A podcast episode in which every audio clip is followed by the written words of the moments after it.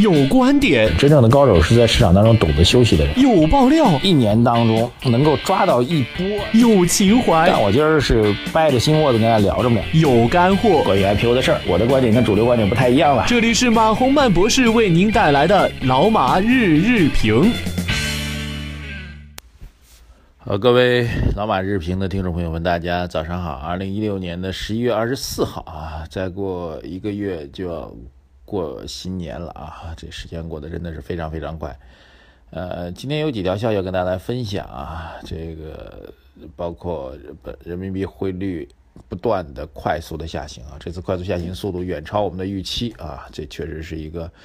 非常重大一个迹象啊！另外一个呢，就是目前的资金调查显示呢，本轮行情的推升的要素啊，有至少有一部分的资金来自于啊，这个已经在江湖当中消失一段时间的杠杆类的资金。呃，对，所谓杠杆类的加杠杆的资金开始有一部分开始进入到资本市场当中来啊。还有一条消息呢是关于深港通啊，深港通的目前具体推出时间依然是扑朔迷离啊，但是应该是越来越逼近了。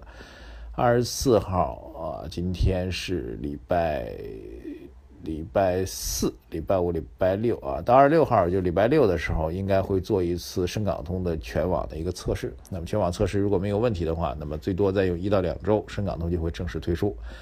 好，在讲这些事情之前呢，我觉得呃有一个小故事给大家分享吧。昨天正好在一次活动当中啊，碰到了两位上市公司的董事长级的人，就是老板了，呃。名字不方便说啊，因为涉及到上市公司的公告的问题。一位呢是这个当年创业板的啊，当年创业板的这个龙头类的企业，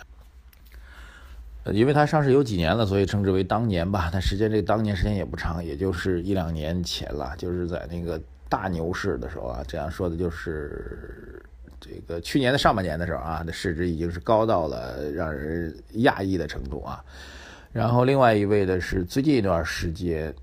嗯，主板当中次新板块的这个龙头企业，两位老板啊，两位老板都是在上海，都是都算是我的朋友吧。然后两位我们正好在一起，他们俩之间有个对话啊。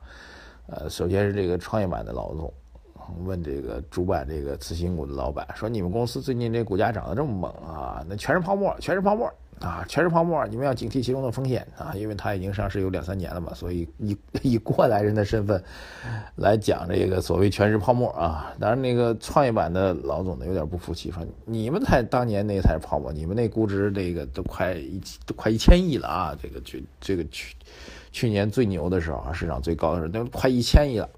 然后这位就是被指责千亿的这位创业板的龙头企业的老板，他说。我我们那时候就是泡沫，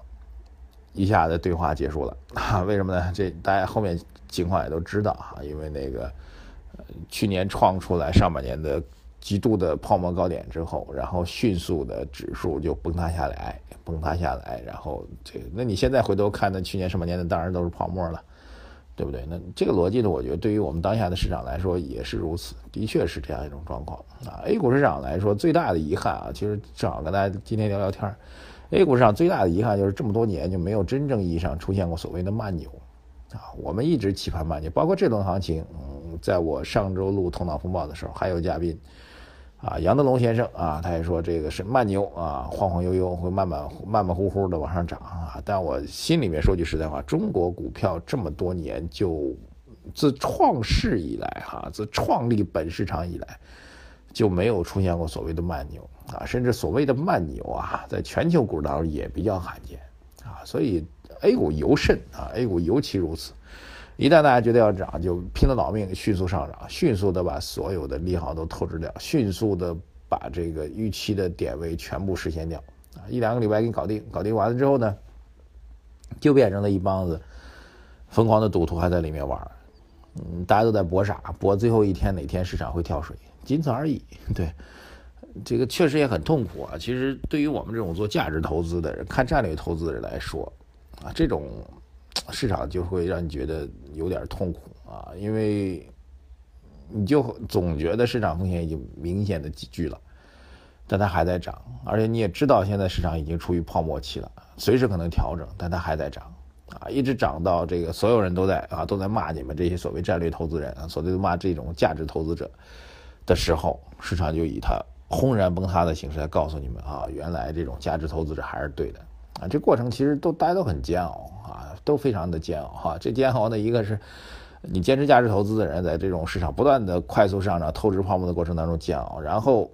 另外一个煎熬，就当市场泡沫崩裂的时候，很多人也很煎熬。就你们把这时间，就是去年的那一年的市场的行情表现，已经把这其中的悲欢离合啊、大喜大悲，通过的大半年的市场全部都呈现出来。但是永远要记住，股票市场的投资者，他记忆力只有七秒钟，过了七秒钟就完全都忘掉了。现在还有人记得去年大涨时候的狂欢和去年股灾当中的悲悲凉吗？很少有人。也许我提起来大家会记得，我不提的话，所有人都忘掉了。而现在的经济的行情的数据，在这波行情当中已经得到了充分的透支和显现啊，我觉得是透支吧。然后。美联储加息已经是几乎是百分之百的事情啊！本币的汇率现在在岸跌破六点九啊，离岸跌破六点九五，看来在至少在离岸汇率市场当中，把年内破七已经是几乎是一个大概率的事件了啊！大量的资金面临外流的一个诉求，在这种情况下，唯一能够解释股市上涨的原因，就是通过资本市场的不断的上涨来留住这些期望外流的投机性的资金，但这一招它是治标不治本的。汇率最终的结果还是受制于经济基础的影响，受制于经济数据的影响。那么股市的狂欢永远会有一个顶点和泡沫啊，当那一天出现的时候，造成的压力会更大啊。还有就是我们说的深港通，深港通会成为压垮股市的最后一根稻草啊，甚至可能是负的稻草，就前面可能已经压垮了。深港通再推出的话，是让垮上加垮。深港通推出实际上意味着境内的资金拥有了更多的去香港市场投资的机会。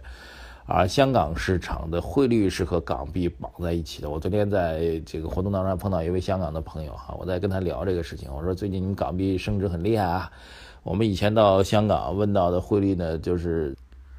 十比八啊，之前的是十比八，那现在可能已经是十比九了吧，接近这样的水平啊。我就问这香港朋友，我说哎怎么看？他说我很高兴啊，这个我们长期你们这个这他倒是也开玩笑，他说你们大陆人到我们香港来大量的买奢侈品。就是一算，哎，打八折啊，然后再加上这个免税的因素，哎，一算比内地便宜很多，所以你疯狂扫货啊！现在我们本币，我们的港币升值了，港币因为跟美元挂钩的，现在你买东西那少了啊，我们这个香港的这个这个这个狂欢乱购的这种状况有所缓解啊。对，这个当然是一个开玩笑的一个心态了，这个抛开不讲，就是大量的资金外流的压力会越来越大，本美元加息。深港通啊，再加上还有今天其实最重要一条是新的一条，就是啊，相关调查显示呢，现在有一些杠杆类的资金进入到股市当中来进行操作，这应该是去年的股灾之后监管我们最最最最最最头疼的一个现象。这个现象如果进一步的加剧的话，实际上连监管部门都可能不再愿意支持这波市场的行情了啊。所以终归还是那句话吧，各自都在煎熬，只不过我们作为价值投资者，煎熬的是这个市场。盲目的恶性上涨的前半段，而对于投机者来说，煎熬的就是市场价格崩溃之后的后半段，哼哼，都是在痛苦当中来看待着这波的上涨。感谢收听我们今天的老马日评，关注我们的微信公众号“财经马红版”，谢谢大家的大力支持。作为一个价值投资者，我现在处于煎熬的前半期啊；作为投机者，那么煎熬的后半期为时不远了哟。再见。